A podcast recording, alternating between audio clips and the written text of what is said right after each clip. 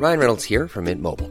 With the price of just about everything going up during inflation, we thought we'd bring our prices down. So to help us, we brought in a reverse auctioneer, which is apparently a thing. Mint Mobile unlimited premium wireless. Ready to get 30, 30, bit to get 30, bit to get 20, 20, 20, bit to get 20, 20, bit to get 15, 15, 15, 15 just 15 bucks a month. So, Give it a try at mintmobile.com slash switch. $45 upfront for three months plus taxes and fees. Promo for new customers for limited time. Unlimited more than 40 gigabytes per month. Slows. Full terms at mintmobile.com. Serientaxi wird präsentiert von audible.de. Sichert euch euren kostenlosen Hörbuchdownload unter audible.de slash Serienjunkies.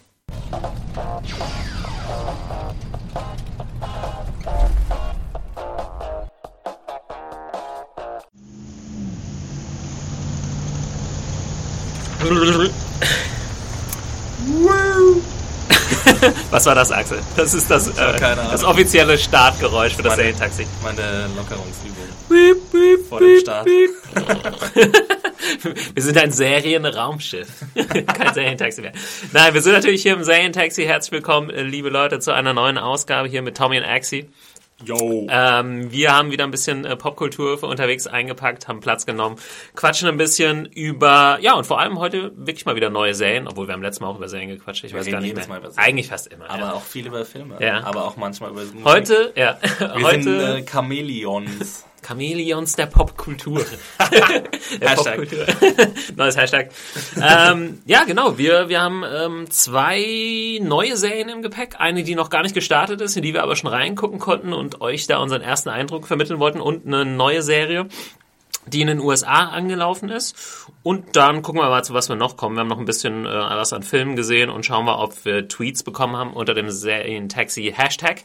Äh, schreibt da immer fröhlich dran, äh, Hashtag Serientaxi. Da könnt ihr uns Fragen stellen oder Themen, äh, Vorschläge machen, Sachen, die wir ansprechen sollen. Ähm, ihr könnt es natürlich auch immer schreiben an podcast.serienjunkies.de und auf serienjunkies.de slash podcast findet ihr alle unsere Episoden und auch andere Podcasts zu The Walking Dead aktuell zum Beispiel und bald natürlich auch wieder Game of Thrones. Warst du eigentlich immer im Game of Thrones Podcast dabei? In bisher null Game of Thrones Podcast. Wirklich? Ja. Aber du hast ja jetzt nachgezogen, oder? Was Game of Thrones angeht. Äh, Ich habe ja ja schon immer Anfang aktuell geguckt, aber ich Ah, war ja ja. eher Hater als Lover. Hate-Watching hat mich die vierte Staffel so ein bisschen zum Lover gemacht. Wo ist denn hier mein Getränk hingekommen? Was suchst du denn, Thomas? Mein- mein- Ich glaube, ah, du hast es vergessen. Ah, Ah, nee, ich hab's. So. Schön die Mate reingeknallt, neun zum halb zehn. ja, hallo. Das ist Berlin-Style. Mein, das ist mein Kaffeeersatz. Jetzt hast du es verraten. Jetzt geht mir offiziell als Hipster. Ja, du, du, nicht ich. Ach so. Ich bin nur komplett schwarz angezogen. Das hat nichts mit Hipster sein zu tun. Nee, mit was hat das zu tun? Hast du noch einen kleinen Autonome. Burglar? Äh, Auf jeden Fall kleines Zubrot verdienen. ja. äh, gut, mit was fangen wir Wie an? einige Charaktere aus Bloodline. Oh, gut, Ah. super Überleitung. Genau, wir wollten ähm, einmal kurz sprechen über eine Netflix-Serie, die quasi in den Startlöchern steht. Und zwar ist es Bloodline. Äh, hat, glaube ich, die Premiere unter anderem bei der Berlinale gefeiert. Genau. Da hast du es aber nicht gesehen, oder? Nee, wir haben die Screener. Äh, genau, äh, du hast... Ähm, Wir haben diesmal sogar drei Screener, nicht nur einen Screener. wow, Wir, wir ja arbeiten schon- uns hoch. Ist ja ich glaube, Seven Wall hat noch gar keinen Screener. ist es ein kleiner äh, Hint an den, der uns mal gedisst hat bei Twitter? dass dass wir uns so gefreut Keep haben. coming! Nee, genau. Äh, Bloodline ist eine neue Netflix-Serie, die erst am 20. März äh, startet, wie äh, bei Netflix gewohnt, aber dann direkt mit allen 13 Episoden. Ja. Ähm, du hast schon drei gesehen, ich Genau. jetzt nur eine. Ich habe es äh, hab leider nicht mehr geschafft. Ja, ich habe die drei aber auch schon vor einem Monat gesehen oder so, weil Okay. ich hatte ja letzten Monat die Interviews mit Kyle Chandler und Ben Mendelsohn, die die Hauptrollen spielen. Und Da können wir nochmal separat gleich drauf eingehen, auf das kleine Trauma, Das war- was dir da äh, widerfahren ein ist. leicht traumatisches Erlebnis, ja. Und äh, mit den mit den Creatoren hatte ich auch noch ein Interview, äh, die jetzt auch schon zu finden sind in unserem YouTube-Kanal. Genau, wir kommen nachher nochmal kurz auf die Interviews. Ähm, erstmal kurz, genau, also Bloodline, die Creator sind Glenn Kessler, Todd A. Kessler und Daniel Selman. Ich weiß nicht, von Namen her haben sie mir vorher nichts gesagt, aber die haben auch Damages gemacht. Hast Die werden auch als KZK bezeichnet. Ah, okay. So, das ist so Ist ein das so eine- Screenwriting Trio. Also Ja. die beiden sind ja offensichtlich Brüder, die Kesslers. Und, äh, und der Selman ist auch, die sind, glaube ich, lebenslange Buddies und Kumpel schon und machen das schon immer zusammen. Äh, haben Damages gemacht. Wir haben ja vor kurzem, sind wir auch gefragt worden in irgendeinem, in einer E-Mail oder im Hashtag oder irgendwo, ob wir Damages gesehen haben. Ich habe es nicht Ähm, gesehen. Was ist das? Ich habe es auch nicht gesehen. Okay. Es wurde mir schon oft angetragen, ähm, ja, und ach, ja, ist so eine weitere kleine Lücke, ähm, aber da es jetzt nicht so mega viel Bass hat wie Sachen wie Deadwood oder Six Feet Under oder so, habe ich es halt jetzt noch nicht angefangen. Aber es ist auf jeden Fall bei Netflix momentan, deswegen, wer sich das angucken kann, der kann das machen. Ähm, es ist, glaube ich, so eine Art Polit- oder Justizdrama. Ich weiß Okay. es ehrlich Ich bin auch immer nur mal wieder über den Namen gestolpert, aber hab noch nicht reingeschaut. Gut, auf jeden Fall Bloodline von den Damages-Machern, neue Serie bei Netflix, wie gesagt am 20. März. Ist noch ein bisschen hin, aber ich dachte, also die, die Sperrfrist ist jetzt abgelaufen, wir dürfen quasi drüber sprechen. Ja. Und ähm, ich habe jetzt eh nur den Piloten gesehen, kann dazu nur was sagen und werde mal vielleicht so eine grobe Einführung geben und vielleicht ist es für euch ja dann auch nicht schlecht. Ist ja auch ein, ein kleiner Service, dass ihr vielleicht schon im Vorhinein wisst, ah, ähm, da habe ich, sollt. genau, ob ihr es angucken sollt, da hole ich mir vielleicht mal irgendwie ein Probeabo oder was auch immer. Weil bei Netflix ist ja mittlerweile echt, jede Woche kommt irgendwas Neues raus. Das ist krass, ne? Diesen Monat äh, kommt noch Kimmy Schmidt, diese Tina Freitag, Fey Comedy. genau. Hast du da schon was von gesehen? Zufällig? Äh, da haben wir auch sechs Episoden. Wow, das wird immer besser. Das wird immer krasser. Die Serienjunkies arbeiten sich hoch. Ich habe mir den Piloten mal angeguckt. Ist ziemlich charmant, muss man Ja. sagen. Und ich mag auch Ellie Kemper gerne von, von The Office. Äh, deswegen, äh, ja, ich werde mir das, denke Ach cool, dann lass uns doch nächste Woche da oder so nochmal drüber quatschen. Wenn, da, das startet, glaube ich, am 6. März oder so. heute machen können. Ja, deswegen, ich hatte es auch. Startet morgen. ist mir irgendwie nicht eingefallen. Damn it. Na gut, aber dann ähm, machen wir das später nochmal. Und Bloodline, wie gesagt, eine kleine Einführung, dann können wir vielleicht auch nochmal drüber quatschen, wenn es äh, angelaufen ist Ja. und man dann vielleicht durchgebinged hat oder so.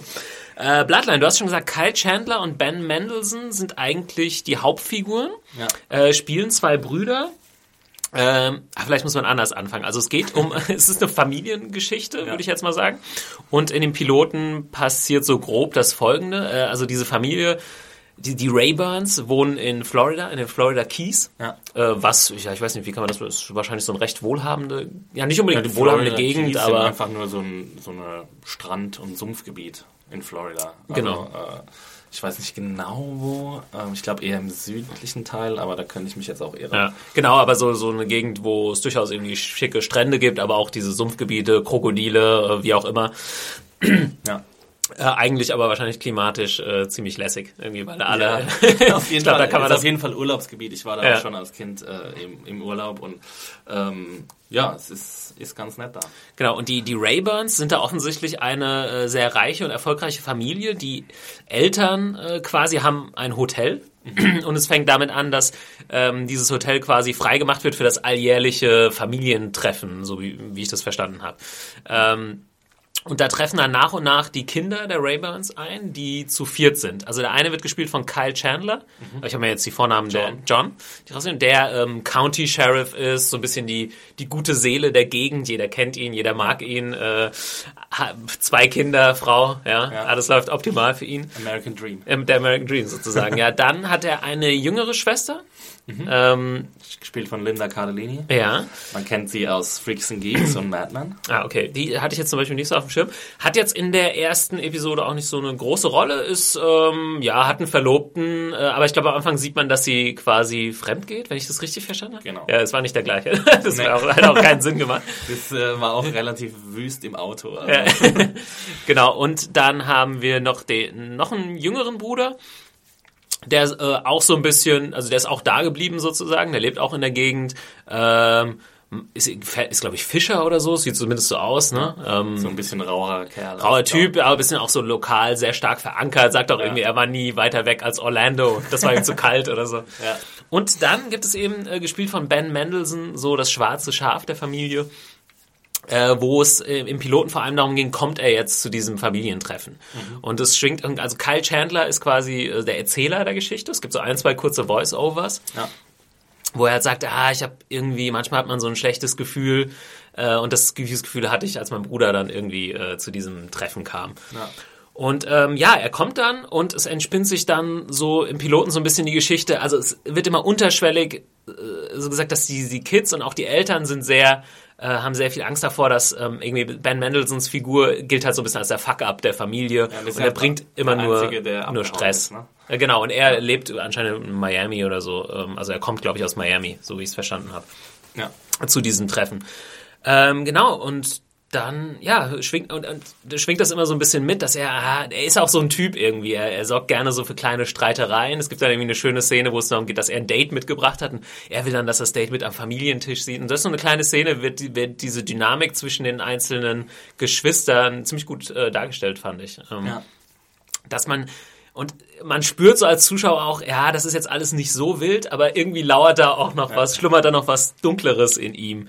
Es ist auch so ein bisschen unspektakulär, erstmal alles inszeniert und auch Ja. von der Geschichte her. Also es ist, werden halt die Charaktere vorgestellt und genau, man, es ist unter der Oberfläche brodelt es halt in dieser Familie. Und Genau. es wird auch ähm, in den nächsten Episoden wird es auch weiter aus, äh, ausgeführt, ähm, wo da irgendwie genau die Probleme liegen. Und dann gibt's auch so Fokus-Episoden auf einzelne Charaktere. Also Ah, okay. wenn jetzt die ich habe nämlich auch gedacht, so in den ersten zwei Episoden kommt äh, Linda Cardellinis Charakter, Meg heißt sie, glaube ich, Mhm. kommt ein bisschen zu kurz, aber dann die dritte Episode ist halt eine Episode, die sich mit ihr beschäftigt. mit ihr Okay, hätte ich jetzt gar nicht unbedingt mit gerechnet. Ich dachte so ein bisschen, Kyle Chandler und Ben Mendelssohn bleiben so im Ja. Zentrum, aber ist ja gut zu wissen. Also es ist mehr, es ist gar nicht so sehr auf die beiden fokussiert.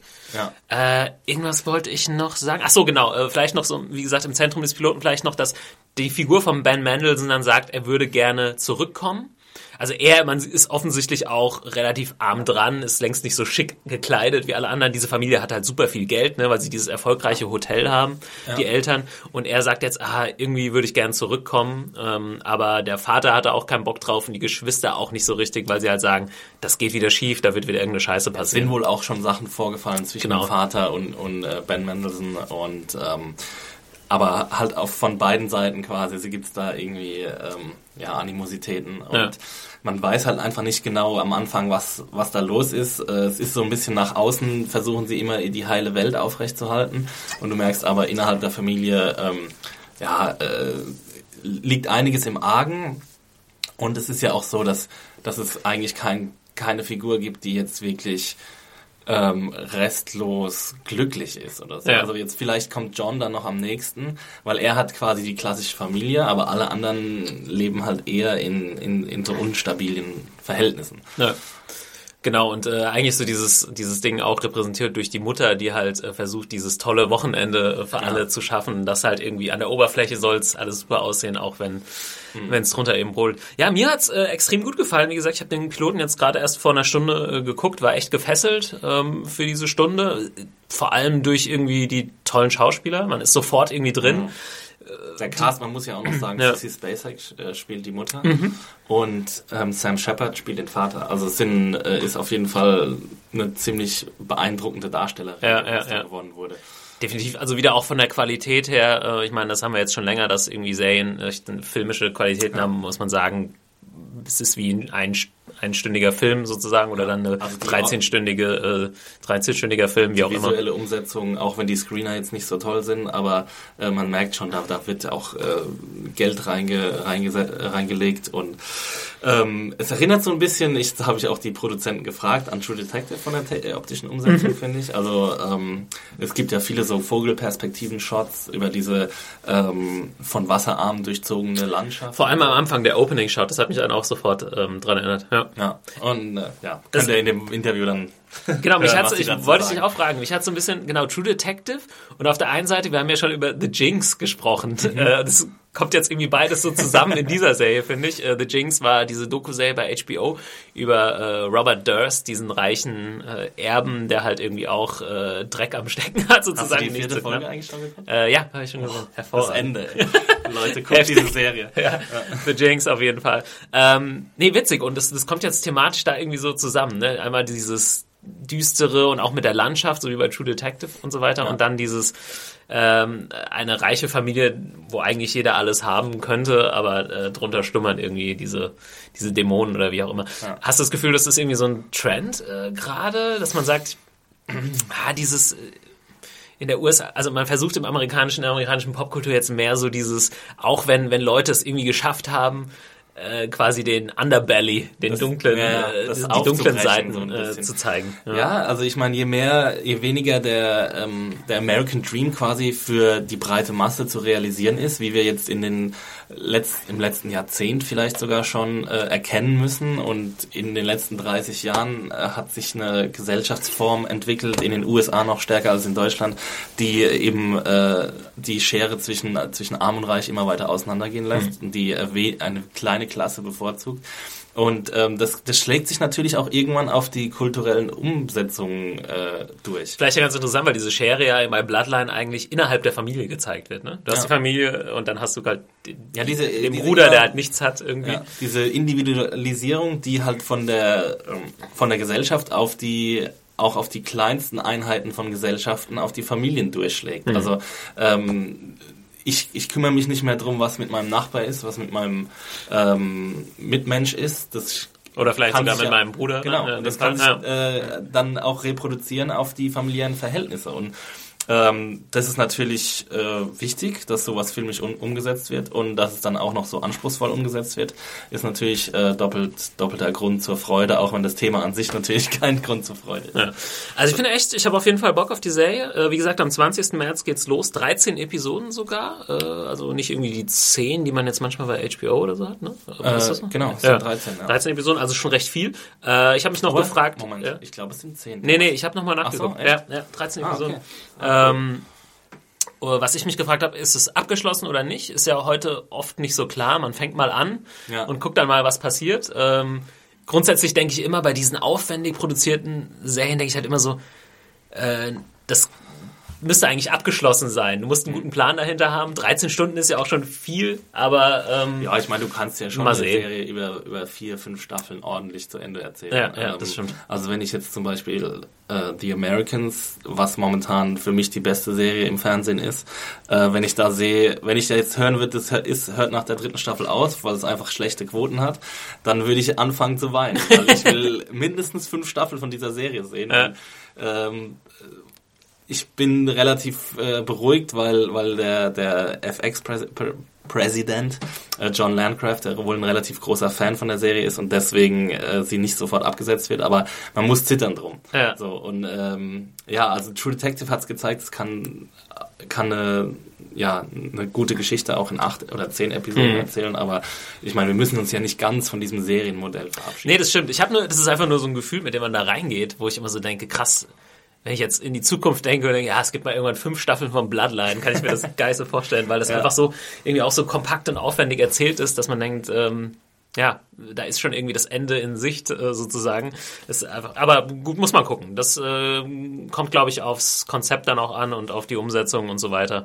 Äh, kann beides funktionieren. Aber ich bin eigentlich ein großer Fan von diesen, das habe ich auch schon öfter schon mal gesagt, von den Miniserien, wo ich eigentlich, weil ich denke mal, in 10, 12 Stunden kannst du halt auch saugeil eine, eine Geschichte erzählen. Und manchmal ist halt dieses Längerziehen. Es war zum Beispiel bei The Affair so ein bisschen komisch. The Affair war auch so eine klassische Serie, wo du denkst, ja, das hätte eigentlich zu Ende sein müssen und dann nimmt es so einen ganz anderen Spin am Ende, nur um dann weiter erzählt werden zu können. Hätte es nicht gebraucht, Mhm. eigentlich, das stimmt schon. Fand ich ein bisschen schwierig. Naja. Äh, cool, hast du noch was zu Bloodline? Also gibt's schon irgendwie Infos? Zweite Staffel oder so? Nee, ne? Ist ja Nee. manchmal so bei Netflix-Serien, dass sie schon im, im Vorhinein eine zweite Staffel bestellen. Zweite Aber- Staffel ist noch nicht bestellt. Ähm, ich denke mal, das ist so eine High-Budget-Produktion, dass sie da erstmal abwarten, Ja. ähm, was ihre Zahlen sagen, zu Ja, denen wir ja. keine Zugriffe haben. Ähm, aber ja, also so wie Netflix gerade ähm, agiert und investiert und ähm, Weißt du, ob die Serie mal wo an, haben die, äh, wir können ja mal kurz auf deine Interviews noch zu Ja. sprechen, aber das ja mit dem Produzenten gesprochen hat. Sie Waren sie äh, woanders, ne? Haben sie, sie, waren woanders, ja, genau. ähm, und ich weiß nicht, ich, ich glaube, sie haben keine konkreten Sender gesagt, aber Mhm. ich meine, bei so net von Netflix arrangierten Interviews ist es ja auch immer ein bisschen schwierig Ja. zu fragen, ja, und warum seid ihr dann bei Netflix gelandet, weil Ja. man immer die eine Antwort bekommt. Alles ist toll bei Netflix. Bei Netflix, so super, das beste Konzept. Und dann fragt man, ob das ein Problem ist, ähm, ob dass man binge-watchen kann, das ist halt so ein bisschen die Diskussion darüber zerstört, ähm, weil jeder halt nach seiner eigenen Geschwindigkeit schauen kann und dann kriegt man auch immer die gleiche Antwort. Deswegen ist es halt so ein bisschen schwierig, da irgendwie was Ehrliches rauszukitzeln aus den Leuten. Ja. Aber sie haben sich äh, entlocken lassen, dass sie auf jeden Fall bei anderen Sendern waren. Ähm, Und ja, sind aber trotzdem bei Netflix gelandet. Aber es war jetzt nicht so wie zum Beispiel äh, Kimmy Schmidt, was ja schon vorher bei NBC offiziell mal war und dann wieder abgestoßen wurde sozusagen, Ja. dass Nee. man weiß, ein anderer Sender. Ist auch, finde ich auch immer auch ganz interessant, wenn man dann äh, sieht, ah, okay, irgendein Sender hatte eigentlich ein geiles Konzept, aber passte nicht so ins Senderkonzept oder HBO auch bei. Breaking Bad. Ach, die hatten das mal? Ja, ja die wollten, äh, sie wollten es halt nicht. Sie haben es Okay. halt abgelehnt. Ja, ja. ja, ich glaube, Breaking Bad wird von relativ vielen ähm, Sendern abgelehnt, aber ich auch viele Leute in den Arsch gewissen haben. Äh, ja, aber nochmal kurz zu den äh, Interviews. Wir haben ja ein leicht traumatisches Erlebnis äh, Ah, du angesprochen. willst also nochmal drüber sprechen? Ja, ich, ich bohr noch mal in der Wunde. nee, guckt euch auf jeden Fall Mal- auf unserem YouTube-Channel äh, die, die Interviews an. Äh, wie gesagt, das eine ist mit Kyle Chandler und Ben Mendelssohn, das andere mit zwei der drei Creatoren. Und nee, es war da ganz witzig, weil... Ähm, was heißt ganz witzig, eigentlich nicht so witzig. Du kamst von dem Interviewtermin und du bist ja, wir haben es ja hier schon öfter erwähnt, großer äh, Friday Night Lights Fan. Ja. Und dementsprechend, geil, Kyle Chandler Interview, ähm, hattest du natürlich mega Bock drauf. Ja. Und Axel hat dann, also kann man ja hier mal auch ein bisschen aus der äh, Nähkiste, sagt man das so? Plaudern? Aus, aus der Nähkiste. Aus dem Nähkästchen plaudern. Nähkiste. Nee, du kamst zurück und warst so ein bisschen am Boden zerstört, weil du äh, die Jungs, also Ben Mendelssohn und Kyle Chandler, mit deiner ersten Frage so ein bisschen gegen dich aufgebracht hast. So ein Und- bisschen, sagen wir mal. Sie dann auch, aber auch echt, und ihr könnt euch, guckt es euch mal bitte an und sagt, schreibt uns gerne eure Meinung dazu, sie dann auch ein bisschen arschig reagiert haben. Ja, ja. Ähm, Also ich habe, ähm, ich meine, das war taktisch auch nicht besonders klug mir, muss ich zugeben. Ich habe die schwierigste oder die, die kritischste Frage am Anfang gestellt. Ich meine, ich bin, also ich, ich kenne viele Kollegen, die machen Schauspielerinterviews und die fragen halt nach den Rollen und die fragen die immer gleichen Sachen und mir ist das alles ein bisschen zu langweilig. So, dann überlege ich mir Fragen, wo ich mit die Leute ein bisschen herausfordern kann. Und dann äh, überlege ich mir Fragen zu den einzelnen Schauspielern natürlich und ich habe das halt ein bisschen falsch aufgebaut, weil ich habe irgendwie die erste, die allererste Frage war halt, ob sie beide Angst davor haben, getypecastet zu werden, also immer die gleichen Rollen zu spielen, weil ich meine, Kyle Chandler ist am meisten bekannt für seine Friday Night Lights Rolle, er war der Good Guy, er spielt in vielen anderen Sachen den Good Guy, er spielt hier wieder den Good Guy und Ben Mendelssohn ist dafür bekannt, dass er den Bad Guy spielt. Ja. Das steht zum Beispiel in seinem IMDb-Profil, steht, he's known for playing villains. Ja. Und dann habe ich sie halt beide gefragt, ob sie davor Angst haben, dass sie immer das Gleiche spielen und Ja. das fanden sie also da waren sie extrem pikiert und haben sofort irgendwie extrem ähm, ja schnoddrig geantwortet und äh, dann war das Interview eigentlich äh, ruiniert. Konnte also Kyle Chandler hat, glaube ich, drei Sätze gesagt ja. insgesamt, er hatte Und, gar keinen äh, Bock mehr. Also ich habe dann halt auch weiter irgendwie so ein bisschen, ähm, man kann ja sagen, ähm, dass es ein Flash-Forward-Device gibt in dem in der Serie und ähm, da ich dem seit Breaking Bad eigentlich auch ziemlich kritisch äh, eingestellt bin gegenüber, habe ich sie halt gefragt, was die davon halten. Und Ja. dann haben sie darauf auch irgendwie so gar nicht wirklich ähm, ehrlich geantwortet, sondern haben einfach gesagt, ja, this is an awesome device, this is so good. Und so, it's, the best thing that could have happened to our series. Also so ungefähr. Ich, äh, ähm, Du paraphrasierst. ich paraphrasiere, danke, danke, Thomas. Ähm, aber ja, es war, also ich war dann auch ein bisschen geschockt, muss ich sagen. Also ich habe dann auch. das, der Traum des netten Kyle Chandler. Nee, das ist geplatzt. alles so innerhalb des Interviews ging, ging sechs Minuten oder so. Okay. Innerhalb von denen ist das alles irgendwie zusammengebrochen. Ich habe seitdem keine Folge Friday Night Lights mehr gucken können. ich kann ihn nicht. Und, Coach. Äh, es war ein Coach bisschen, das war ein bisschen schade und ich habe dann halt echt die ganze Zeit gedacht, dieser Fehler liegt bei mir, aber ich bin jetzt zu der Erkenntnis gekommen, dass die einfach die Arsch Ärsche waren. Ja. ja, das ist aber auch ähm, echt, also Schauspieler-Interviews, liebe Leute da draußen Oh. sind ähm, irgendwie auch, ja, ich weiß nicht, also man hat natürlich am Anfang erstmal am meisten Bock mit den Leuten Ja, zu sprechen, weil man sie kennt und weil man kennt. weil man selbst Fan ist, ne? Das Fansein kann man an sich nicht so raushängen lassen, dann wirkt es irgendwie Genau. auch so ein bisschen unprofessionell, kann sich Ja. nur, oh, ich fand ich alles super und Ja. geil. Ähm, und ja, es ist echt schwierig, aber wa was fragst du halt an Schauspieler? Ne? Es gibt die, die, die People-Journalisten, die setzen sich dann hin also, und fragen, na, wie finden sie Berlin und Deutschland und toll, und das ist da auch immer das Gleiche. Ja. Und äh, dann gibt's, äh, wenn man dann versucht, ein bisschen mehr in, in die Sache reinzugehen, dann entweder oft haben sie nichts dazu zu sagen, Ja. oder, also ja, man muss Glück haben, dass man jemanden hat, der sich wirklich auch Bock hat, mit dem Thema auseinanderzusetzen, was er gespielt hat oder so. Es kann aber halt auch schon sein, weißt du, dass sie das vor zwei oder vor einem Jahr gedreht haben oder so und sind schon wieder völlig mit dem Kopf irgendwo anders Ja. und können da halt gar nicht so viel zu sagen. Deswegen habe ich auch die Erfahrung gemacht, jetzt über die Zeit hier bei Zane Junkies, dass es interessanter ist, mit den Machern zu arbeiten, weil die wirklich Bock haben, über die Sachen zu reden, die sie gemacht haben. Und Schauspielerinterviews, ja.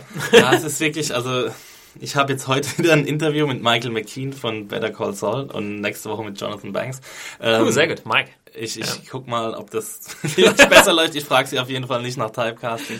Pro-Tipp. Ähm, weil den bei den beiden ja auch eigentlich nicht so der Fall ist. Ähm, naja, auf jeden Fall, du hast schon recht, mit Schauspielern zu reden ist, ist echt nicht so einfach. Also es gibt welche, die sind super freundlich und super nett und dann gibt's halt aber auch viele, die haben keinen Bock. Und ähm, die haben halt auch nicht viel zu ihren Charakteren zu sagen. So. Also die, die, ähm, ja, die sagen dann halt auch ganz offen so, ja, ähm, ich, äh, ich mache das, was die Drehbuchautoren mir sagen und der Regisseur mir sagt und ich lerne meine Lines auswendig und das ist mein Job so und damit verdiene ich Geld. Ja, Und ist halt die Frage, warum er da sitzt, weil er halt Marketing machen muss. Ja, und so, er ne? muss es halt machen. Ja. Wahrscheinlich steht es irgendwo im Vertrag drin, dass er nach fucking Berlin fahren muss, um, um seine Serie vorzustellen. Ja. Genau, also wir wollen hier gar nicht rumholen, weil es, es macht natürlich mega viel Spaß und gehört zum Job, aber nur mal so, äh, damit ihr einen kleinen Einblick bekommt. Ähm, ja, es ist manchmal schwierig, da wirklich was Interessantes rauszuholen und deswegen sind auch Interviews ähm, vielleicht für euch da draußen auch oft nicht die interessantesten Sachen zum Lesen oder zum Gucken äh, bei den Videos jetzt, ne? weil ja, äh, stellt man zu spezielle Fragen, wissen sie nichts mit anzufangen oder stellt man herausfordernde Fragen, sind sie pikiert und stellt man so Billo-Fragen, dann kriegt man halt die gleichen Billo-Antworten Ja, wie da immer. brauchen Ne? wir es auch gar nicht machen Ja. eigentlich. Ähm, Also äh, bisschen tricky. Aber wie gesagt, äh, bin ich echt auch auf eure Meinung da draußen gespannt. Und äh, ein, schönes Be- Gegenbeispiel, wo ich schon mal die Frage nach dem Typecasting gestellt habe, war äh, Jason Statham, der dann einfach super cool darauf reagiert hat. Er hat einfach gesagt, ja, ähm, er wird getypecastet, weil das ist das, was er am besten kann. Er war nie auf irgendeiner Schauspielschule, er ist Actiondarsteller, er kann kämpfen, er kann äh, Kampfsport und so. Er verdient damit viel Geld. Er will keine Serien machen, weil er lieber Movies machen will, weil es weniger Arbeit ist und er mehr Geld damit verdient. Fertig aus. So Ja. ganz offen und ehrlich und ich meine, das ist dann auch cool. Ja, auf jeden Aber Fall. sich dann irgendwie da so rumzuwinden und sagen, ja, ich, ähm, ja, ich mache doch viele andere Sachen und so und sich da irgendwie ärgern zu lassen von einem kleinen Online-Journalist, das ist auch ein bisschen Uns kindisch. dann so raushängen zu lassen. Naja. Naja, Whatever, gut, ich vielleicht Serie trotzdem gucken. mal sehen, äh, vielleicht kriegst du irgendwann nochmal die, man trifft sich einmal zweimal im Leben, so, ja, vielleicht du? triffst du ja Kyle Oh, you're that, that guy from Berlin, Ja, man. der wird jetzt immer auf seiner Liste haben. Axel Schmidt. No. Persona non grata. Ah, sehr schön. Äh, Leute, bevor wir zum äh, zweiten Zane-Tipp für heute kommen, äh, kurz natürlich der Hinweis, ihr habt es am Anfang schon gehört, wir werden äh, gesponsert von audible.de. Vielen Dank an dieser Stelle. Und ihr, das Gute ist, ihr könnt über audible.de slash Junkies könnt ihr euch ein kostenloses äh, Hörbuch sichern. Bei Audible gibt's äh, Hörbücher, Magazine, Audiobooks, alles was ihr braucht, Hörspiele und so weiter äh, als Download. Und äh, ich wollte halt einfach nochmal als Tipp reinschmeißen, es gibt nämlich auch äh, nicht nur äh, Bücher werden verhörbucht, äh, falsches Wort, Eingesprochen. sondern äh, zum Beispiel auch äh, Comics wie The Walking Dead. Und es gibt ganz, ganz viele, ähm, ich weiß nicht, ob es alle, ja, Wie funktioniert das denn? äh, ja, gute Frage. Ich habe nur mal reingehört, aber ich glaube, ähm, ja, dass die Comics dann einfach quasi wie ein Hörspiel äh, Okay, ohne, also Beschreibung der Umgebung quasi. Oder Ja, der, das müsste ich jetzt äh, nochmal nachhören. Aber vielleicht hört ihr es äh, selbst mal nach. Audible.de slash Junkies könnt ihr äh, den Service kostenlos testen und zum Beispiel The Walking Dead euch mal reinziehen, wenn ihr Bock habt. Ähm, wie gesagt, ich, vielleicht, bei The Walking Dead gibt's ja auch Bücher, ne? aber ich glaube, es basiert auf den Comics, diese Hörbücher. Naja, auf jeden Fall äh, ganz viel Zeug da. Ihr könnt aber auch jedes andere Hörbuch äh, da kostenlos testen. Und äh, ja, wenn ihr das macht, unterstützt ihr uns auch gleichzeitig. Ihr könnt euch da ganz easy mit eurem Amazon-Account einloggen, braucht keinen neuen Account zu machen. Amazon-Account werden ja die meisten wahrscheinlich da draußen haben. Audible.de slash Junkies, checkt's mal ab. Und äh, ja, vielen Dank dafür. Do it. Do it, do it. Ja, äh, zweite Sache, die wir noch haben, ist eine neue Comedy-Serie, die bei Fox gestartet ist in den USA, die da heißt The Last Man on Earth. Ähm, haben wir auch äh, einen Tweet bekommen, wo uns die liebe Dalai Maya, wenn ich das, ja, Dalai Maya? Ja. Ich denk mal, ja. Äh, die uns geschrieben hat, was haltet ihr von der neuen Serie The Last Man on Earth? Hashtag Serientaxi. Hashtag TWD. Warum CBD? ja, weiß auch nicht. Da wollte sie irgendwie noch die, die, äh, Walking Dead-Fans mit ins Boot holen. Mit Pluggen, ja. Ähm, genau, vielen Dank für den, äh, für den Tweet. Wir hatten es auch beide gesehen, wollten dr- eh drüber sprechen. ja. Hatten uns darin nochmal bestärkt, das auch zu machen. Ja, wie fandst du es? Äh, oder beziehungsweise vielleicht mal kurz. Ja, von wem ist es? Von Will Forte. Ähm, der hat ja die Serie erschaffen und ähm, ist ja auch bekannt als aus SNL kennt man ihn. Ich habe eben noch mal geguckt, also mir äh, Will Forte, der, das Gesicht kannte ich und Ja. ich kann auch den Namen und so, habe eben aber noch mal auch in seine äh, Filmografie und so geschaut, hat gar nicht so viel gemacht vor der Kamera. Äh, ja, SNL hat da äh, Sachen gemacht. Ich meine auch, dass er Nebraska hat er mitgespielt, das ist jetzt Genau. ein relativ neuer Film noch. Den fand ich auch super Ja, habe ich noch nicht gesehen. Achso. Ähm, aber er hat vor allem extrem viel Voice-Over gemacht für, ich weiß gar nicht, ich glaube Family Guy oder American Dad auch Sachen und so weiter. Ich glaube, er war auch mal in einer Arc bei 30 Rock zu sehen. Also er ist auf jeden Fall in diesem Jemand, den man- äh, Tina Fey, so Ja. Dunstkreis, SNL-Dunstkreis. Den man immer Auf mal wieder sieht, aber der jetzt noch nie so So im Ja, Zentrum. so ein paar. Indie-Filme wahrscheinlich noch gemacht hat. Ja. Ich habe ihn schon öfter gesehen. Man kennt sein Gesicht auf jeden Auf Fall jeden ziemlich Fall. gut. Wenn er, ähm, ja genau, Will Forte, der ist jetzt der Creator und wahrscheinlich auch Autor dann teilweise Ja. der, dieser Serie The Last Man on Earth. Und es gab im, ähm, im Vorfeld da auch eine, eine coole Kampagne, also wie der Name schon sagt, The Last Man on Earth. Und die Kampagne hat sich natürlich auch um ihn gedreht. Mhm. Er ist einfach alleine auf der Welt. Das war die, ist der Prämisse. Kick, die Prämisse Die quasi. sehr einfache Prämisse. Ähm, und in der Kampagne wurde das auch, äh, ja, natürlich so rausgestellt, dass er halt alleine irgendwie durch die Stadt läuft und halt irgendwie alles Mögliche macht, worauf er gerade Lust hat. Es ist ziemlich anarchisch, es ist einfach niemand da, der ihn irgendwie stören kann. Er macht, weiß ich nicht, Bowling mit irgendwelchen Autos und äh, all so ein Kram. Aber man kann auch schon im Vorfeld vielleicht äh, verraten, dass er halt natürlich nicht ganz alleine bleibt. Aber vielleicht... der- Kommt ja relativ schnell raus. Genau, ja. Sogar noch in der ersten Episode. The Last Man on Earth heißt die Serie. Ja. Hint, hint, hint. Richtig. Ähm, es kamen jetzt zwei Episoden. Der Start war eine Doppelfolge. Ähm, fandest du es cool? Ja. Geht so. ähm, also es, die, die Reviews, die aus Amerika kamen, die waren ja alle überschwänglich, ne? Und ich dachte Echt, war das so, so, ja? ja, also die waren alle total begeistert davon und haben halt gesagt, ja, geile Regie hier von Phil Lord und Chris Miller. Genau, das kann man vielleicht noch dazu sagen. Phil Lord, Chris Miller, das sind die Jungs hinter 21 Jump Street, 22 Jump Street, Lego Movie. Ja, Äh, noch irgendwas Großes? Shit bei amerikanischen Komödien. Genau, ähm, ja, die haben Regie geführt. Ever catch yourself eating the same flavorless dinner three days in a row? Dreaming of something better? Well, HelloFresh is your guilt-free dream come true, baby. It's me, Kiki Palmer. Let's wake up those taste buds with hot, juicy pecan-crusted chicken or garlic butter shrimp scampi. Mm. Hello Fresh. Stop dreaming of all the delicious possibilities and dig in at HelloFresh.com. Let's get this dinner party started.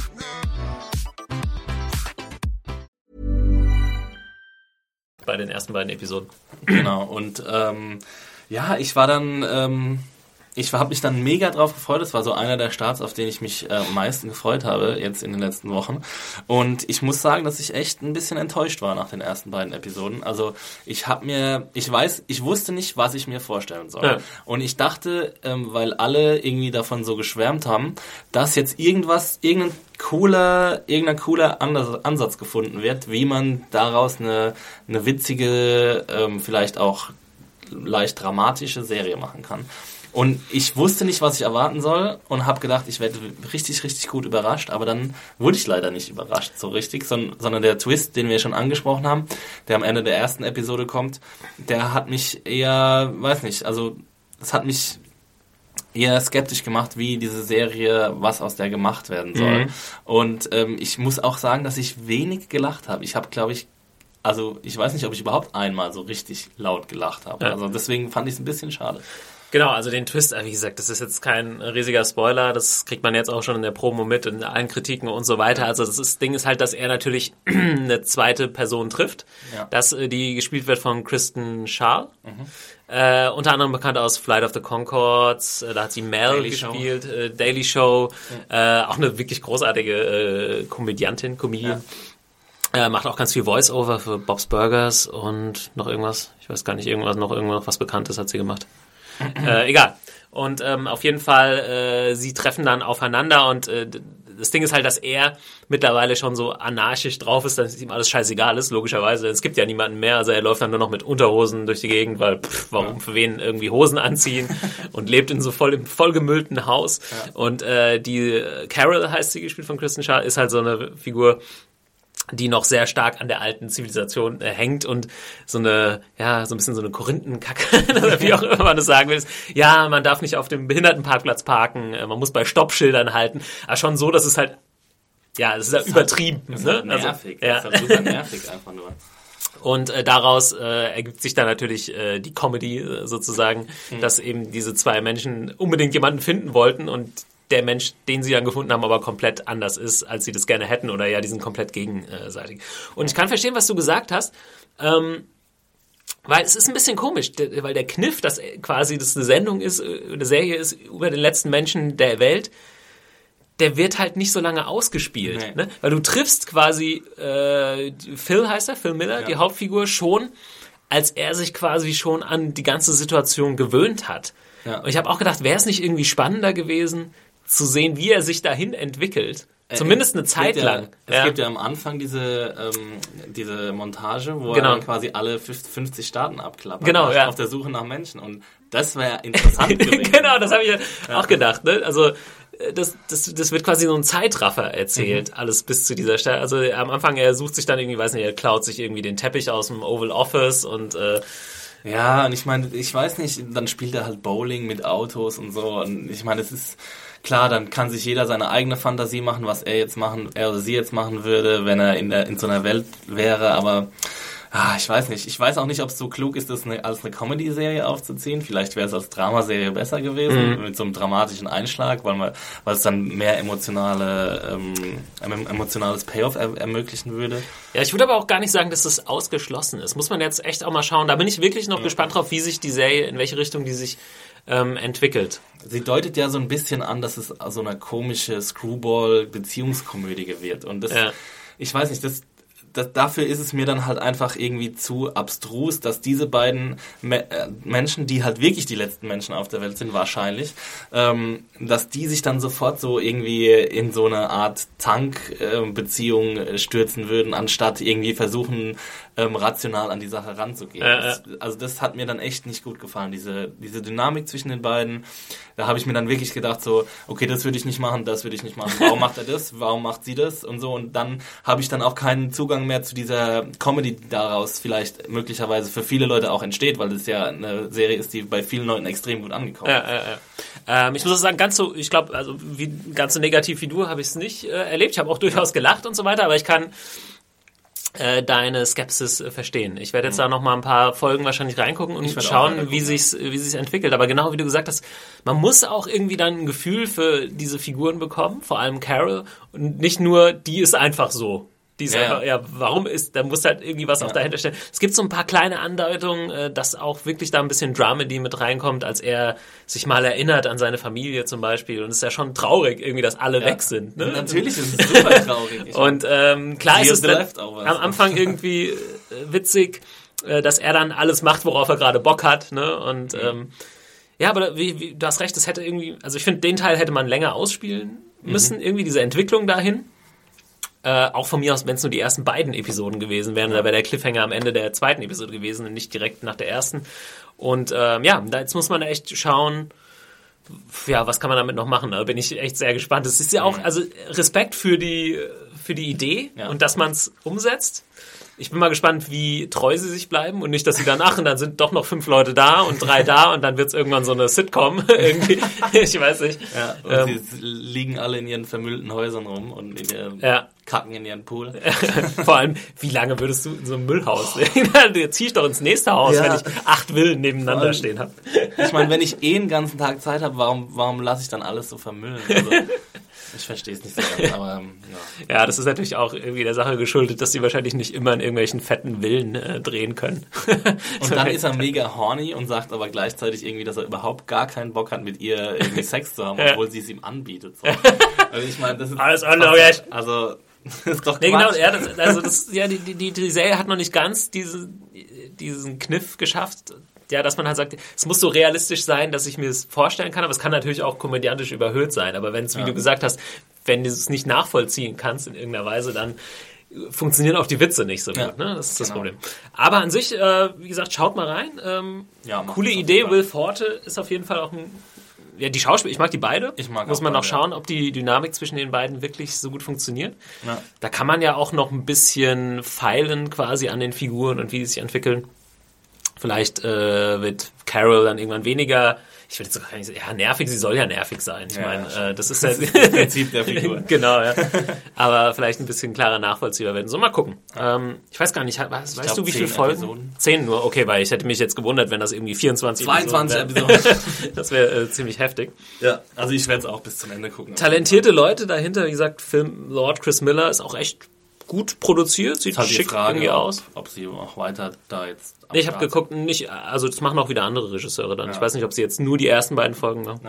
Äh, Will Forte, ja, ich würde ihm auf jeden Fall wünschen, dass es irgendwie ein halbwegs guter Erfolg ist. Ja, die Quoten sind schon mal nicht schlecht. Ja. Cool. Äh, haben wir noch was? Ja, wir können noch äh, unseren Film machen, wenn wir Haben wir wollen. noch. Haben wir noch. Denn ja, ich weiß nicht, ich bin momentan so ein bisschen kinofaul irgendwie, muss ich äh, gestehen. Hm, Heute ist ein Tweet auch angekommen, äh, ob ich ab Als wir träumten schon gesehen habe. Ich wollte ihn ja eigentlich auf der Berlinale sehen und habe dann leider, irgendwie hat es doch nicht geklappt. Ja. Ähm, habe ich noch nicht gesehen, Ah, okay. äh, aber heute Abend werde ich wahrscheinlich ins Kino Ich gehen. gucke noch mal gerade, von wem der Tweet kam. Also ja. Ehre, wem Ehre gebührt, ja. genau. Die Leute müssen ja motiviert werden. Also wenn ich ihn, wenn, oder wenn wir ihn vielleicht sogar beide gesehen haben, dann werden wir auch mal drüber reden. Das war Luise at äh, Headbreak bei Twitter, die das Okay. gefragt hat. Äh, Danke, Luise. Genau, wie fandest du, als wir träumten? Was sind als wir träumten? Ähm, das ist der neue Film von, ach ja, jetzt fällt mir jetzt nicht ein. Es ist, äh, von Wolfgang Kohlhase ist das Drehbuch, äh, basierend auf einem Clemens Meyer Roman. Das sind alles so ziemlich große, coole Namen, äh, deswegen wollte ich ihn auch unbedingt sehen. Und von ähm, Andreas Dresen ist der, der neue Film. Okay. Ähm, genau. Und Ah, ja, äh, ist, spielt, äh, erzählt so äh, eine Nachwende- oder Vorwendegeschichte in Leipzig. Ähm, und soll halt echt, echt eine sehr gute Coming-of-Age-Story sein. Es ist ja dann so dein Genre. Das ist mein Ding, ey. Deswegen wollte ich sie unbedingt sehen. Auf der Berlinale hat wir nicht geklappt, aber zum Glück ist er jetzt schon im Kino. Ja. ja, wie gesagt, äh, ich habe jetzt auch, eigentlich wollte ich die ganzen Oscar-Sachen mal nachholen, schön mal ein bisschen ins Kino gehen, Whiplash etc., aber ich bin auch im Winter immer so faul, durch die halbe Stadt zu fahren. Weißt du, die Leute denken auch immer, geil, in Berlin, da kannst du alles gucken. Ja gut, aber es gibt immer nur ein Kino, wo du es dann auf Englisch gucken kannst. Und dafür musst du... Ja, es gibt schon mehrere Kinos, wo Ja, du auf Englisch gucken das kannst, aber es gibt halt nur dieses eine, wo es auf OV läuft, Ja. Untertitel, was mir dann auch immer wichtig ist. Und, Echt? Ach, Untertitel stelle mich da, glaube ich. Ah, mich nerven Untertitel so unglaublich. Wenn du es verstehst, meinst du, dann Ich hast du keinen Bock. Untertitel, ja. Weil, also natürlich bei einem französischen Film brauche ich Untertitel, aber ähm, ich finde es halt so ähm, ablenkend. Also ich kann mich dann meistens nicht auf die Bilder konzentrieren, weil ich immer mitlese, obwohl ich natürlich weiß, dass ich es auch so verstehe. Äh, das ist, äh, ja. Das eine Junkies. Problem. Äh, nee, aber einen Film, den wir auch zufällig wieder beide gesehen haben, wann hast du den gesehen? Äh, ist äh, Citizen 4, die Oscar-Gewinner-Doku Genau, über äh, ähm, Edward Snowden. Ja, das ist schon ein bisschen länger her. dass Äh, der lief, glaube ich, im November auch schon im Kino. Ja. Kommt jetzt demnächst auf äh, DVD raus. Und äh, ja, habe ich mir mal reingezogen, weil mich das Thema auf jeden Fall interessiert hat und ähm, ich gerne Dokumentarfilme gucke und die Oscar-Doku dann meistens auch echt hohe, hohe Qualität hat. Ist ein Film von Laura, Laura Poitras. Poitras, ja. Und ähm, ja, geht um die, ja, eigentlich ganz einfach um die Geschichte, dass, ich meine, das war ja damals groß in den Medien, ne? Edward Snowden, der ehemalige S- NSA, Analyst. nee, sie- NSA. NSA. Ja, er, hat, er war ja Contractor von einer Ja. bestimmten Firma und wurde dann von an NSA und CIA ausgeliehen. Und so. Genau, ähm, hat quasi als Whistleblower äh, ganz, ganz viele Geheimnisse verraten, hat ähm, eben Journalisten versucht zu kontaktieren und sie war eine davon, wenn ich das richtig verstanden Sie habe. und Glenn Greenwald von, Glenn- vom Guardian. Vom Guardian. Und äh, sie haben ihn dann in Hongkong äh, getroffen, in einem Hotelzimmer und dann quasi die Informationen ausgetauscht und da lief eben auch meistens die Kamera mit von Laura Poitras und dadurch ist daraus ist jetzt dieser äh, Dokumentarfilm entstanden und eigentlich ja sind es hauptsächlich diese Gespräche zwischen ihm und den Journalisten, äh, die dann auch ungläubig irgendwie gucken und, und nicht, nicht so wirklich glauben können, was der erzählt. Ja. Und äh, ja, das war es eigentlich auch fast, ne? Ja, also es ist, ähm, der Film ist so ein bisschen aufgebläht, würde ich sagen. Also äh, er, er erzählt in seinem Kern eine extrem spannende Geschichte, finde ich. Also sie, das wird ja alles, ähm, also sie erzählt die Tage, in denen das dann rauskam. Also sie erzählt quasi, wie er die Journalisten äh, kontaktiert, dann filmt sie die Journalisten, wie sie das erste Mal mit ihm sprechen, Ja. in seinem Hotelzimmer dann ähm, äh, kommen die ganzen Geschichten raus und dann ähm, filmt sie ihn, wie er Geschichten über sich im Fernsehen sieht zum Ja. Beispiel. Und dann geht's ja irgendwann so los, dass, ähm, dass Reporter herausgefunden haben, wo er sich aufhält und dass er irgendwie abhauen muss. Mhm. Dieser Kern ist, finde ich, extrem spannend. Ähm, weil man wirklich so eine Einsicht kriegt, die man, glaube ich, auch selten bekommen hat Ja. zuvor, dass, dass jemand so nah an jemanden dran ist und dass der sich auch filmen lässt und so. Genau, Und dass er gleichzeitig aber auch Angst hat, ne? Also wenn, als dann Sachen rauskommen und dann kriegt er mit von zu Hause, dass irgendwelche CIA-Leute oder NSA-Leute bei seiner Familie waren und so weiter. Also genau das, was eigentlich so in so einem Thriller dann passiert, dass Leute ihn suchen und dass er echt irgendwie nur verschlüsselt kommunizieren kann. Also man fühlt sich dann wie in so einem äh, ja, Spionage-Thriller und dass es einfach auch echt ist, sozusagen. Und er sagt es auch irgendwie in einem geilen Satz, dass er meinte, es kommt natürlich raus, dass die NSA so gut wie alles sammelt und wie sie das auch macht, so ganz easy, dass sie eigentlich jedes Telefon zum Beispiel, was quasi Voice-over-IP benutzt, einfach anschalten können, wenn sie Bock Ja. haben und einfach in, dem, in das Zimmer reinhören können. Und er meint dann so, ja, das ist kein Science-Fiction, das passiert jetzt. So. Das muss einem, Und ich meine, er hat ja zu bestimmten Zeitpunkten, vor allem als er dann äh, mitkriegt, dass, dass die Journalisten wissen, wo er ist, hat er ja dann auch wirklich Angst. Du siehst es in seinen Ja. Augen. Dann müssen sie die Zimmer wechseln und dann müssen sie durch einen Hinterausgang raus und dann flüchtet er sich in irgendeine Botschaft, glaube ich, oder nee, zu den UN, äh, Ja. zum Flüchtlingshilfswerk der UN Ja. und sowas.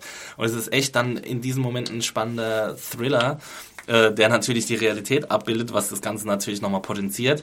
Und ähm, ja, äh, wa- was, ja, also äh, diese, diese Segmente sind spannend, aber der Film geht halt irgendwie eine Stunde 50 und Ja. das ist vielleicht so eine halbe Stunde davon. Und, und der Rest ist, ähm, weiß jetzt auch gar nicht mehr, was so der Rest war, ehrlich sitzt, gesagt. er sitzt auf dem Bett halt viel und erzählt halt, um was es geht und, und wir wissen das alles jetzt Ja, schon lange. ja, so. Ich meine, natürlich ist es extrem wichtig ähm, und sie hat halt auch ihr sind natürlich die Hände gebunden, weil sie kann sich nicht frei bewegen. Ja. Also sie ähm, Genau, dass dann die Reporter auch überwacht werden und Ja. so weiter. Das ist noch ein, ein interessanter Aspekt. Aber wie gesagt, das waren ja auch alles Sachen, die man, klar, dann schon irgendwie wusste. Und der Freund von dem Glenn Greenwald zum Beispiel wurde festgehalten in äh, Rio de Janeiro oder in London am Flughafen stundenlang verhört von und dann wurden da ja auch irgendwie bei der bei der, beim Guardian wurden Festplatten zerstört Ja. vom ähm, britischen Geheimdienst ähm, und ja, also das, das, das sind halt diese ganze Affäre. Ich meine, die Leute, die sich dafür interessieren, haben sich haben das natürlich alles schon mitgekriegt. Ja. und Man kann es überall nachlesen und so. Und es ist ein Riesenskandal.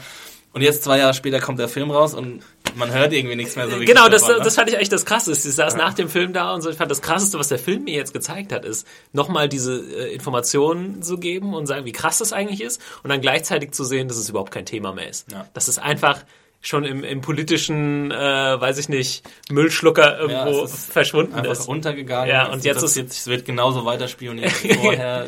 Es interessiert sich niemand, nur das Leben von ihm ist halt einfach zerstört. Eigentlich schon, ne? Es Und ist halt schon sehr, sehr bitter. Äh, auch, auch Sachen wie mit Merkel und dem Handy wird dann nochmal aufgegriffen und wie, wie krass die Leute das auch damals wahrgenommen haben. Und wir haben das ja auch krass wahrgenommen, ne? Ja. Es wurde dann auch im Bundestag mal diskutiert und so weiter, aber ja, man sieht ja, was, also, Politik ist so kurzlebig dann in diesen Mhm. Fällen, dass halt äh, die nächste Krise ist um die Ecke und äh, da passiert nichts mehr.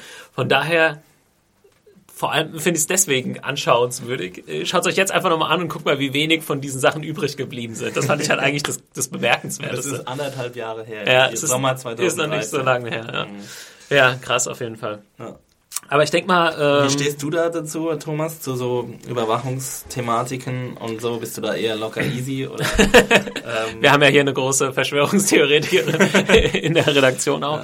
Ja, weiß ich nicht. Gute Frage. Also ich mag es gar nicht, wenn Leute sagen, äh, wenn Leute dieses typische Argument bringen, ja, ist doch egal. Äh, äh, du postest ja auch Sachen freiwillig bei Facebook und so. Wenn man nichts zu verbergen hat, äh, dann, Ja, weißt du, das ist- ja das, das Totschlagargument. Ne?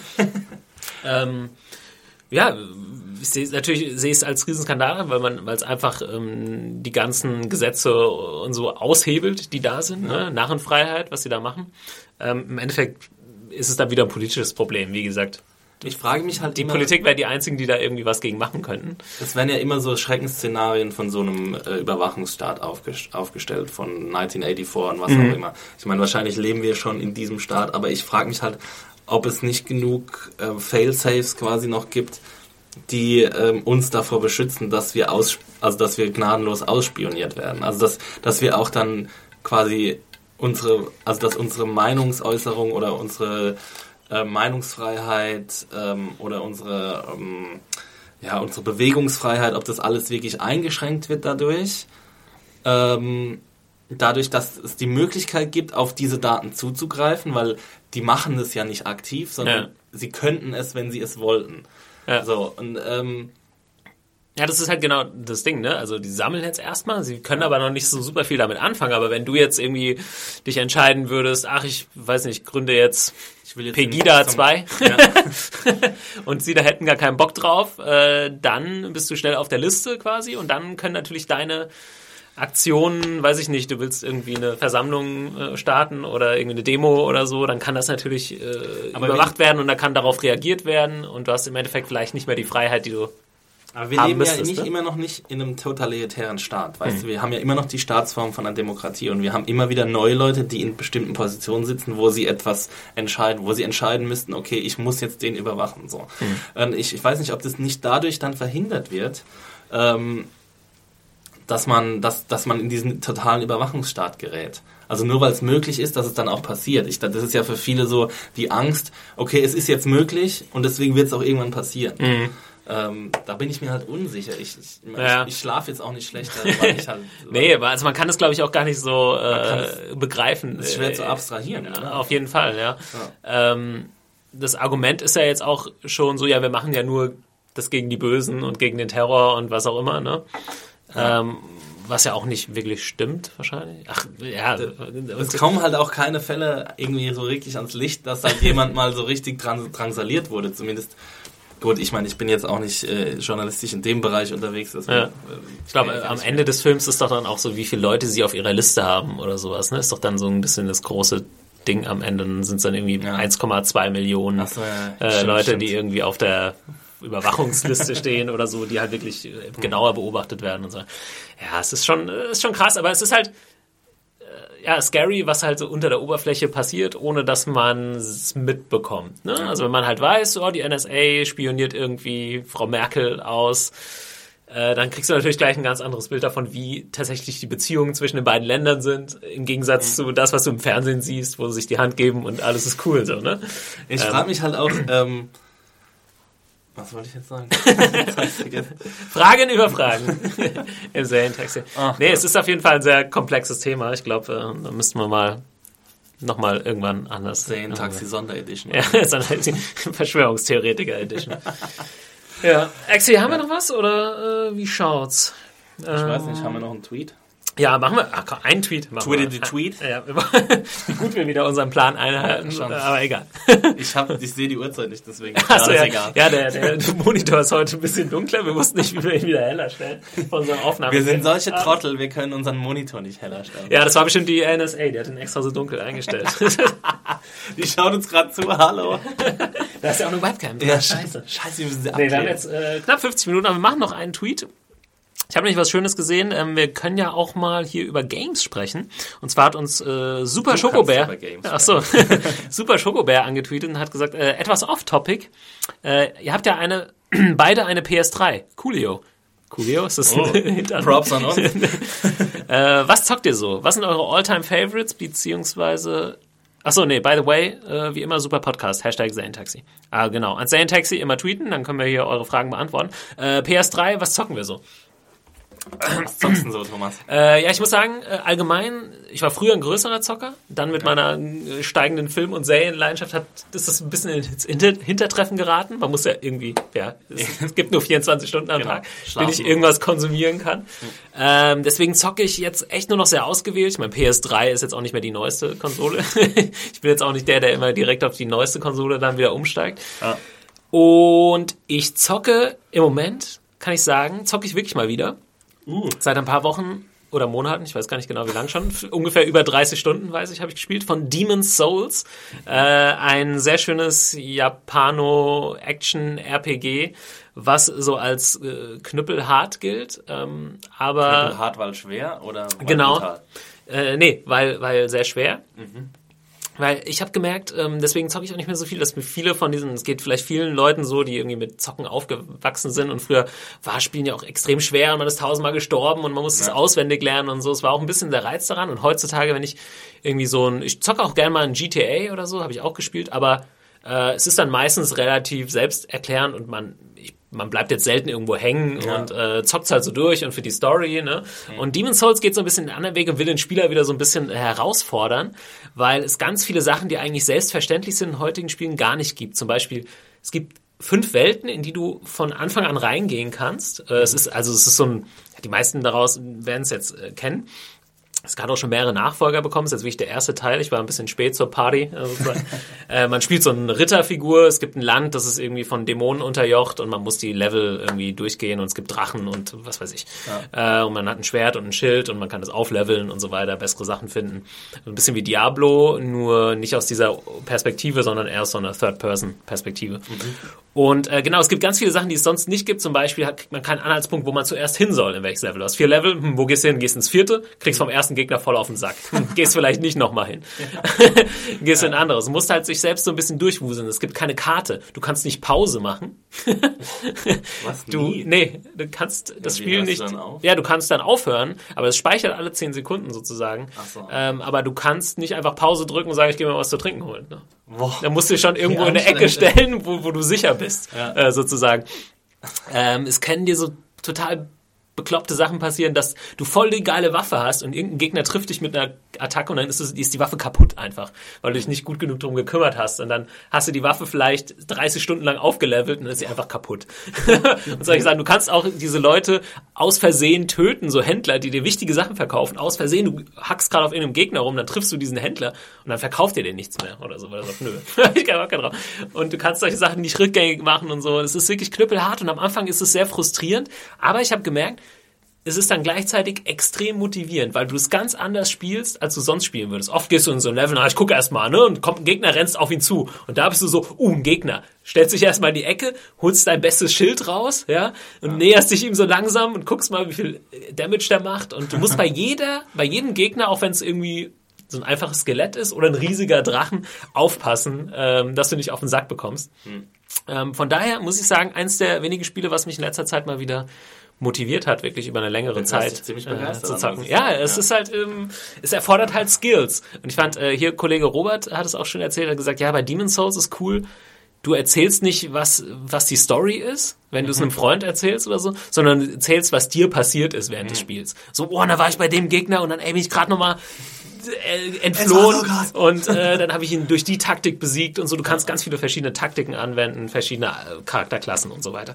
Mhm. Äh, Demon's Souls bin ich gerade drin. Ansonsten, äh, wie gesagt, ich zock vielleicht so ein großes Spiel im Jahr und das ist gerade meins. Irgendwie davor mal GTA und Red Dead Redemption und so weiter. Äh, Axel, du bist glaube ich bist bin schon lange wieder raus Zocken. Also ich habe früher auch Final Fantasy gezockt und ich habe ziemlich leidenschaftlich so Jump'n'Runs gezockt. Ich liebe Mario, das kann ich heutzutage noch zocken auf dem Super Nintendo.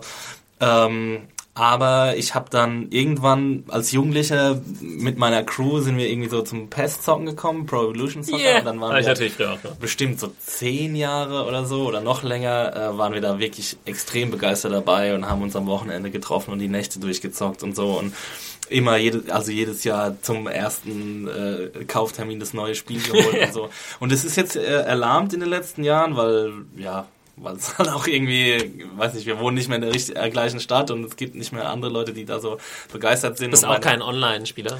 Nee, Bin online ich zum Beispiel gar nicht. Gar nicht, ja. überhaupt nicht. Ähm, und dann, ich, ja, meine Playstation existiert eigentlich nur, um Blu-Rays zu gucken.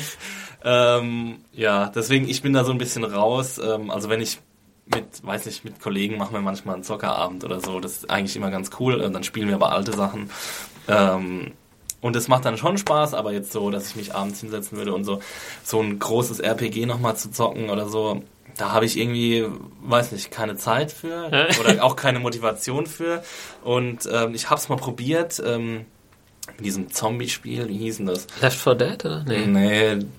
Ach, wie hieß denn das? Das hat mir Hannah empfohlen.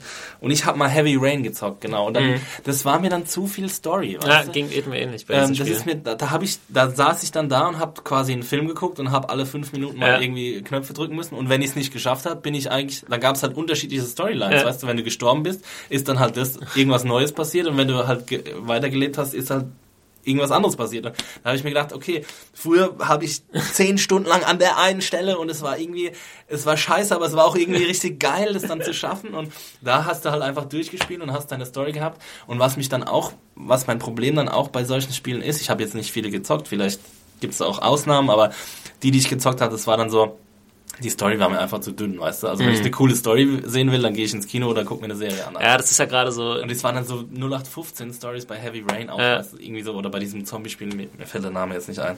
Ähm, das war dann irgendwie so, ja, weiß ich nicht, das brauche ich Ja. jetzt nicht. Ich brauche jetzt keine Story von einem Videospiel, ich will zocken, so. Genau, das äh, geht mir ähnlich, äh, obwohl das ja so ein bisschen so ein Trend ist wieder. Das sie, vor allem diese Telltale Games. Gibt ja jetzt auch das Game of Thrones Spiel und so. Und äh, ich muss sagen, von dem, das habe ich mir auch jetzt mal geholt. Es gibt ja den Season Pass sozusagen. Ähm, nur mal ganz kurz, können wir separat auch gerne nochmal drüber quatschen äh, oder jemand anders quatscht darüber, wenn das fertig gespielt hat. Also, aber ähm, ja, äh, das fand ich auch, obwohl ich das Walking Dead Adventure Spiel sehr mochte. Das Game of Thrones Spiel, da musst du fast gar nichts spielen. Nur wirklich nur so ein paar Entscheidungen treffen in einem Gespräch. Und ähm, ja, das fand ich jetzt, war ich ehrlich gesagt ein bisschen enttäuscht von. Und so geil ist es dann im Gegensatz zur Serie auch nicht. Also ähm, ja, wir sind wahrscheinlich so ein bisschen aus der gleichen Generation und wenn ich zocken möchte, äh, ich zocke nicht mehr so viel, aber wenn, dann brauche ich halt so eine gewisse Herausforderung. Ja. Ich mag diesen Trend, dass es wieder äh, jetzt auch so diese Indie-Games äh, gibt seit ein paar Jahren, Mhm. dass mal ähm, wirklich ein, zwei Leute irgendwie ein geiles Game programmieren mit einer guten Idee, wo es die oft auch spielerisch neue Wege gehen, aber so diese Triple-A-Spiele ist ein bisschen so, wie man kann vielleicht nicht mehr so viel Lust auf die Filmblockbuster Blockbuster, hat. ja. Weißt du, wo dann irgendwie Leute wochenlang von irgendeinem neuen Ego-Shooter re- reden, der rauskommt, ja, weiß ich nicht, Killzone oder irgendwas und dann, dann zockt man es und denkt so, ja, okay, aber vor zehn Jahren habe ich halt Halo gespielt und das war im Prinzip genau das Gleiche mit ein bisschen schlechterer Grafik, ja.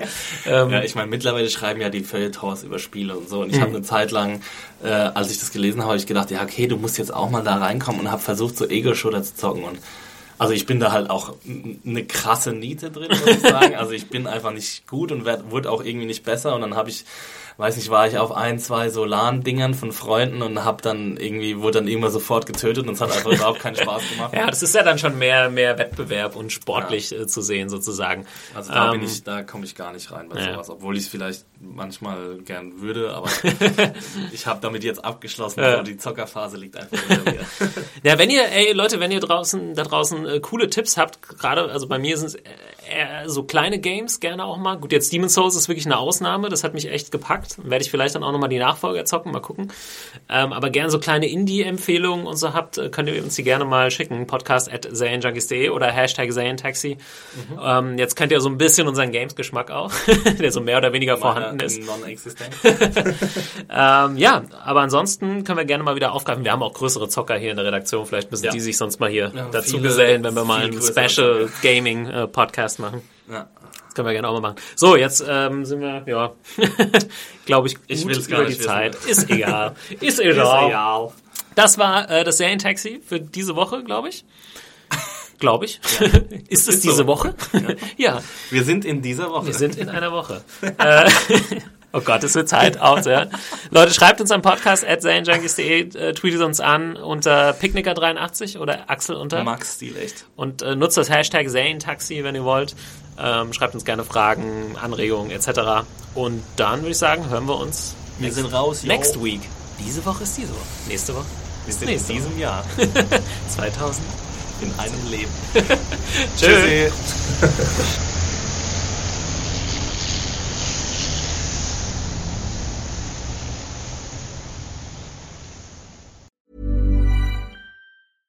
Hey, it's Paige DeSorbo from Giggly Squad. High quality fashion without the price tag. Say hello to Quince. I'm snagging high-end essentials like cozy cashmere sweaters, sleek leather jackets, fine jewelry, and so much more. With Quince being 50 to 80% less than similar brands. And they partner with factories that prioritize safe, ethical, and responsible manufacturing. I love that. Luxury quality within reach. Go to quince.com slash style to get free shipping and 365 day returns on your next order. Quince.com slash style.